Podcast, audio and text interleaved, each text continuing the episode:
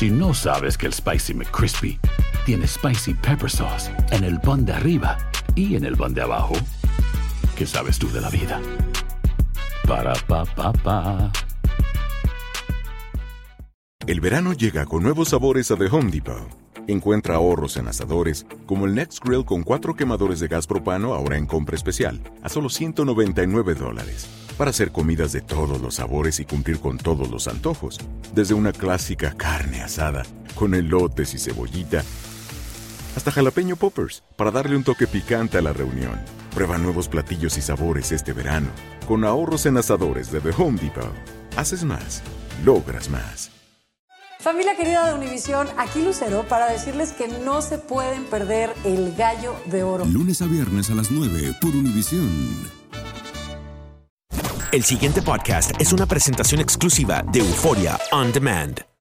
Luego de que se publicase en el New England Journal of Medicine un artículo de investigadores de la Universidad de Harvard y algunos de Puerto Rico también en colaboración con los de Harvard, y que estimara mediante métodos científicos demográficos las muertes que se pueden asociar a los estragos y al impacto en general y los daños causados por el huracán María a, las, a la infraestructura en Puerto Rico en unos 4.600 eh, o 464, pues en realidad esto se ha convertido en un issue ya no de cuántas muertes son, sino de otro asunto más de credibilidad en las instituciones del gobierno de Puerto Rico. Y la semana pasada el gobernador había estado por los medios en los Estados Unidos tratando de en vano combatir con algún tipo de declaración por las cadenas de noticias norteamericanas el daño que ha hecho en la credibilidad del país ese, la publicación de ese estudio versus o en comparación con las cifras oficiales del gobierno de Puerto Rico que están en 64 y que ni para Dios permiten que se acepte desde una estructura gubernamental en Puerto Rico que ocurrieron muertes en Puerto Rico durante esos meses posteriores muy por encima de lo que es la media de, de, mortalidad en Puerto Rico en tiempos en los que no hay ese tipo de elementos de emergencia y que muchas de esas muertes están asociadas a la falta de electricidad, a la falta de cuidados médicos, a la falta de accesibilidad de los servicios de emergencia, etcétera, etcétera, como resultado de los daños que causó el huracán. Una cosa que es tan sencilla de aceptar.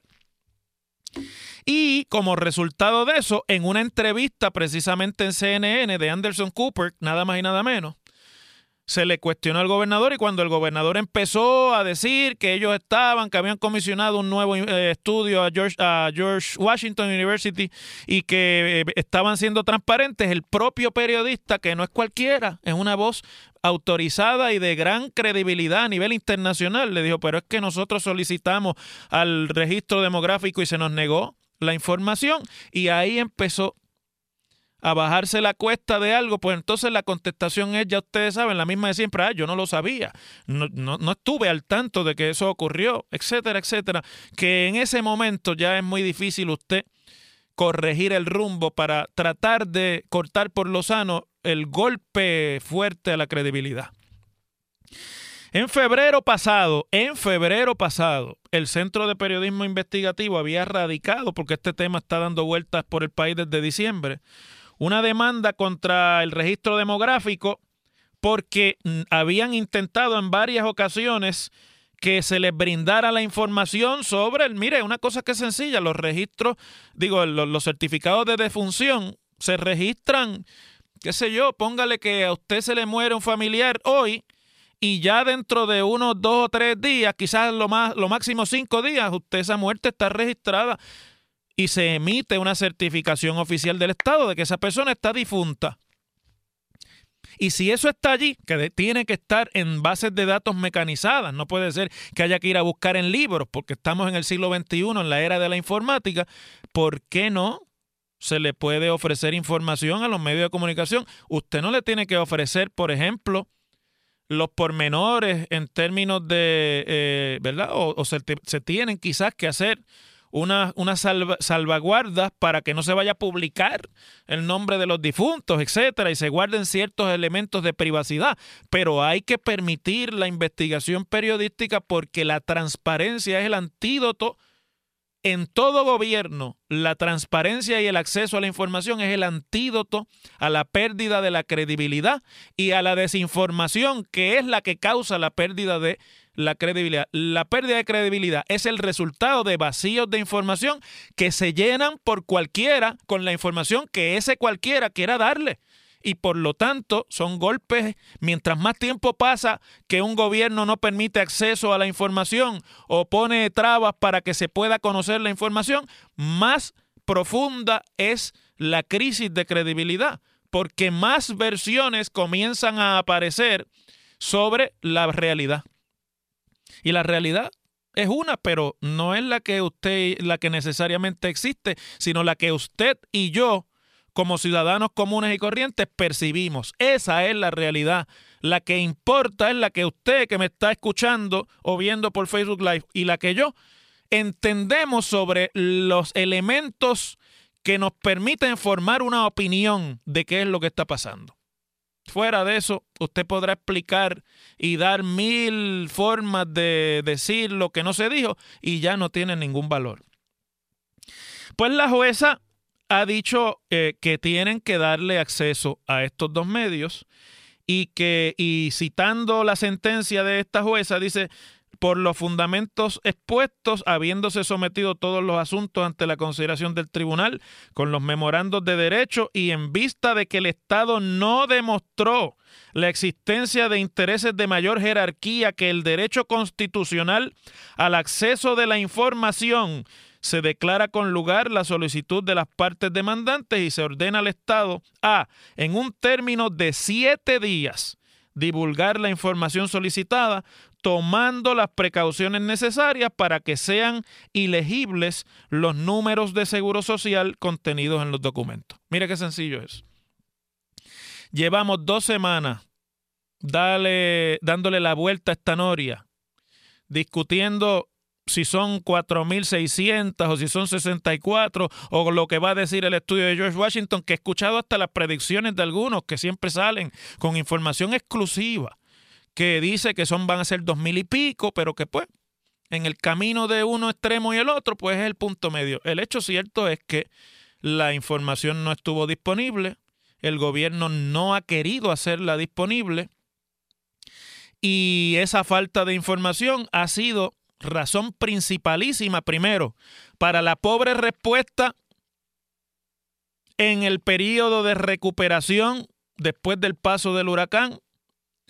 Segundo, para la mala planificación futura del Estado y de los ciudadanos en eventos que se pueden repetir teniendo ya encima como está hace ya unos días, cinco días hace que comenzó la temporada de huracanes o cualquier otro tipo de calamidad o, eh, ¿cómo es que se llama esto? Cualquier tipo de, de emergencia por desastre, catástrofe natural.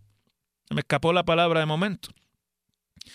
Y sobre todo, una pérdida de credibilidad de las, del, del, proceder de las agencias de gobierno de Puerto Rico que coge ribetes de información internacional, ha dado la vuelta al mundo eso, y en los Estados Unidos a lo único que abona es a que a Puerto Rico se le siga tratando de forma discriminatoria a la hora de acceder a los fondos, a la hora de confiar la administración de esos fondos al gobierno de Puerto Rico y a la hora de que la ayuda le llegue a la gente que tiene y que todavía necesita ayuda.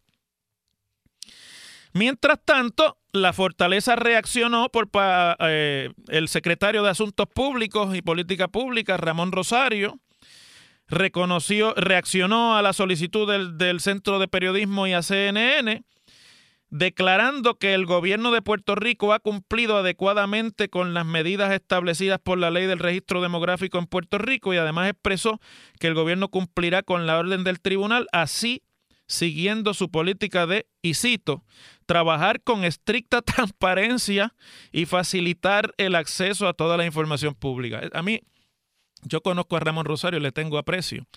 Porque me parece que es una persona inteligente. No necesariamente me parece que sus estilos eh, y sus eh, estrategias son las mejores, pero es una persona inteligente y hay que reconocerle talento, no solamente para la gestión pública, sino para la gestión política. Pero me parece hasta cierto punto triste que una persona joven como Ramón Rosario esté exponiendo su prestigio y su credibilidad diciendo esas cosas. Pero mire, si lo que está aquí planteado es que el gobierno de Puerto Rico no ha sido transparente con la información, ¿cómo va a decir Ramón Rosario estricta transparencia si es todo lo contrario, es falta absoluta de transparencia? y facilitar el acceso a la información cuando estas instituciones de prensa han tenido que ir al tribunal para que sea el tribunal el que ordene como un asunto de interés público y en reconocimiento del derecho que tenemos los ciudadanos de informarnos, que se le den los datos. ¿De qué estamos hablando? O sea, estos son el tipo de reacción que o simplemente se hacen porque ya son estándar operating procedure o en segundo lugar porque no se siente ningún respeto por la ciudadanía y se le miente descaradamente. Pero ¿cómo usted va a decir que ahora que hay una, sentencia del tribunal, el gobierno de Puerto Rico va a, actuar para dar la información siguiendo el patrón de absoluta transparencia y de facilitar la información pública? Y esto va más allá ya del conteo de las muertes y va más allá de lo que ha salido en la prensa internacional y va más allá de lo que diga la sentencia de la juez eh, Arroyo.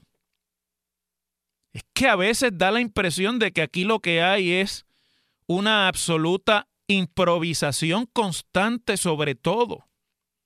Porque mire, hay, para que tengamos esto más claro todavía, hay instituciones gubernamentales, o sea, oficinas del propio gobierno de Puerto Rico, que han expresado públicamente que el registro demográfico le ha negado la información, que no se ha colaborado desde el registro demográfico con la información adecuada para suplir estadísticas creíbles estadísticas certeras sobre cuál es la realidad y cuál ha sido la realidad luego del paso del huracán María.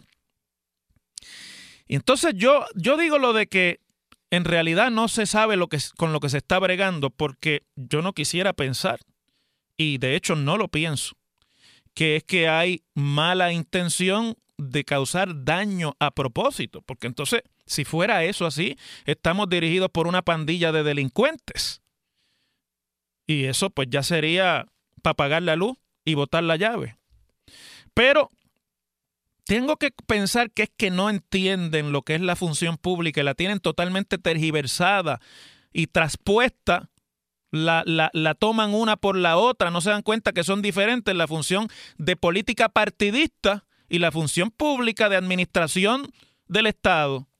Eso es propio, era propio en los, en los tiempos de los sistemas comunistas. Era natural que no hubiese diferencia entre el gobierno y el partido, porque es un partido único y mandaba el Partido Comunista. Pero en la democracia y en el siglo XXI la diferencia se tiene clara. Entonces, yo estoy planteando esto porque quiero yo preguntarle a ustedes, a lo mejor soy yo el que no entiendo, ¿qué es lo que ganan el gobierno, qué es lo que gana la administración Roselló, qué es lo que gana el Departamento de Salud, qué es lo que gana el registro demográfico, qué es lo que ganan las agencias de seguridad pública en Puerto Rico, comportándose así y esperando que los medios tengan que ir a los tribunales para exigir lo que es la función natural de los medios de comunicación y lo que es la función ministerial para lo cual existen las oficinas del gobierno, que entre otras es la administración adecuada y fideligna de, los, de la información pública. No se gana nada, todos los días pierden más. Todos los días esto se les vuelve una bola de nieve mayor. Todos los días la respuesta es una respuesta como esa, de absoluta negación a la realidad que los rodea o de falta de respeto total a la inteligencia del pueblo puertorriqueño, de todos los puertorriqueños, porque mire, los familiares de los que murieron son PNP, son populares, son independentistas, son no afiliados, son creyentes en Dios, son ateos, son de todo. Ahí no hay una diferencia y usted no puede mezquinamente secuestrarle al país la información para tratar de evitar que un tema se discuta, porque no sé si se han dado cuenta, y ya debieran darse cuenta de una vez, que este tema no es solamente un tema de nosotros aquí en Puerto Rico, están demasiado acostumbrados a la idea de la isla. Parece que no se dan cuenta que este es un tema de interés general en el mundo entero y que lo único que logran comportándose así es que en el mundo entero se confirme la teoría de que nosotros estamos gobernados por una parranda de incompetentes que no entienden su función pública. Las cosas como son. En WKAQ se abre el aula del profesor Ángel Rosa. Conoce de primera mano cómo se bate el cobre en la política. Las cosas como son. Profesor Ángel Rosa en WKAQ. Bueno, hubo una vista pública ayer de las muchas que han habido ya y que van a seguir habiendo en la legislatura de Puerto Rico sobre el tema de la ley 80 que en realidad es el tema del presupuesto de Puerto Rico y de la final aprobación de un presupuesto conforme al plan fiscal.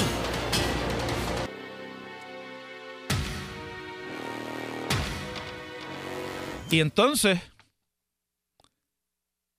allí, en una vista pública de la Comisión de Gobierno de la Cámara de Representantes de Puerto Rico, fue un panel de los funcionarios del Ejecutivo compuesto por el director de la Agencia Fiscal del Gobierno, Gerardo Portela, eh, Cristian Sobrino, que es el representante del gobernador ante la Junta de Control Fiscal y presidente del Banco Gubernamental, la secretaria de Justicia, que es la abogada del gobierno, el secretario del Trabajo, el señor Carlos Saavedra, en fin, allí estaba la plana mayor del gabinete del señor gobernador. Frente a la Comisión de Gobierno explicándoles las bondades del acuerdo al que el gobernador llegó con la Junta de Supervisión Fiscal, que incluye la aprobación de una medida para derogar la ley 80, que es la ley eh, que protege contra despido injustificado y da algunas eh, compensaciones en el caso de que se pueda probar que el despido fue injusto.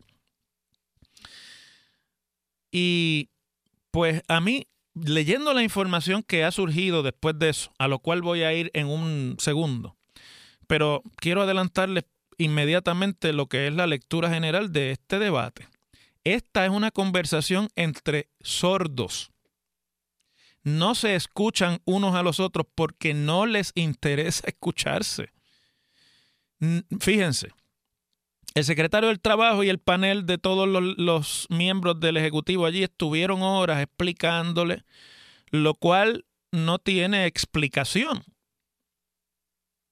Una cosa que no tiene explicación porque no es cierto que la derogación de la ley 80 sea clave en el crecimiento económico de Puerto Rico en el futuro. Eso no es cierto es algo que desde el punto de vista empresarial se ve con buenos ojos y yo no voy a, aquí a negar que inclusive podría crear desde la perspectiva de los empresarios, quiero dejar claro esto, una lectura positiva sobre las actitudes del gobierno de Puerto Rico en cuanto a la inversión privada.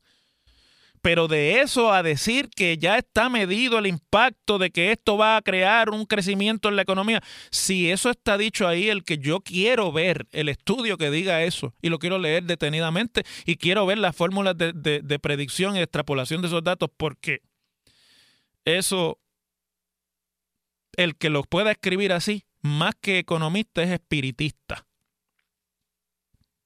o mentalista. Pero por otro lado, el acuerdo está hecho y, depende de eso que se enmienden las disposiciones del plan fiscal que se aprobó en mayo por la Junta, eh, o en abril creo que fue, eh, en las que básicamente se quita el bono de Navidad a los empleados públicos, se quita el beneficio de bono de Navidad obligatorio en la empresa privada, se reducen los días de vacaciones, se reduce eh, los días de, por enfermedad y otra serie de medidas que crearon de parte de la legislatura y del gobierno de Puerto Rico una reacción que llevó al gobernador a intentar una negociación de la cual salió esto. Igualmente, hay que decir que la derogación de la ley 80 tampoco va a, detener en nada eh, un ambiente negativo para los beneficios laborales en Puerto Rico, esa época de la expansión de beneficios laborales y de la concesión de beneficios laborales y de la ampliación de las leyes protectoras del trabajo se acabó y se acabó ya hace un tiempo, pero ahora la Junta viene a machetearla y a terminarla de una vez y por todas. Esa es una realidad que tenemos que enfrentar. Y yo les digo que es una conversación de sordos porque se ha pasado toda la tarde en la vista si salen los legisladores del PNP, que son los legisladores del gobernador, diciendo que ellos no están convencidos todavía y que nadie les ha convencido. Entonces esta mañana escuché aquí al presidente de la Cámara cuando le preguntaron si tenía los votos o no, tirar una cortina de humo, que todavía falta información, que la información cuando llegue, que la van a evaluar. No van a evaluar nada. No van a evaluar nada. Esto es un cuento. Esto es un cuento para salvar cara en la opinión pública, para que no se lo lleve enredado la ola de mala prensa que ha cogido esa parte del acuerdo con el gobernador. Esa es la realidad. ¿A quién se creen que engañan? ¿De verdad que ustedes creen que los empleados en Puerto Rico le creen que ustedes están luchando por sus derechos? Entonces ustedes están bien enajenados de la realidad. Entonces dijo además que sí, que pues no sabe si hay los votos, pero que él lo que está esperando es que la Junta le diga cuántos negocios van a abrir y cuántos empleos se van a crear, pero bendito sea el Señor. Eso no va a pasar, esa información no existe.